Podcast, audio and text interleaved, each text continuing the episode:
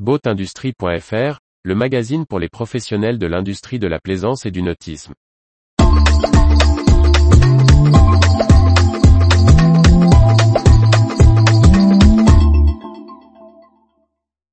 Arkona Najad, scission dans la construction suédoise de voiliers. Par Briag Merlet. Les voiliers Arkona et Najad vont tirer des bords chacun de leur côté. Le groupe propriétaire a décidé de rendre aux deux marques de bateaux leur indépendance. Le groupe suédois Najad Yacht a annoncé le 27 juin 2022 son choix de séparer ces deux marques de voiliers, en créant pour chacune une entreprise dédiée, baptisée Arkona Yacht et Najad Yacht.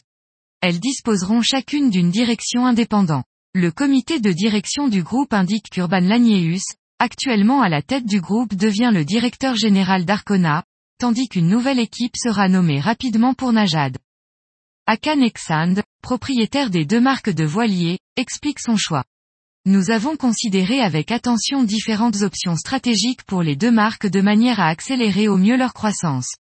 Notre conclusion est que les deux entreprises auront une meilleure aptitude à croître si elles sont gérées comme deux entités séparées avec une attention à 100% sur chaque marque.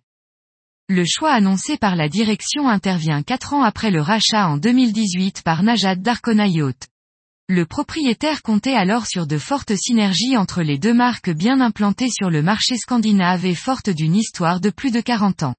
Après plusieurs recrutements, dont le directeur général Urban Lagneus en juin 2021 et Nils Jeppesen, venu de chez X-Yacht en novembre 2021, il semble que le propriétaire souhaite désormais accélérer et donner rapidement plus de notoriété à chacune de ses marques. Les images de l'Arcona 50 sorties de la table à dessin de Nils Jeppesen ont déjà attiré la curiosité et devraient poursuivre cette évolution. L'information vous a plu? N'oubliez pas de laisser 5 étoiles sur votre logiciel de podcast.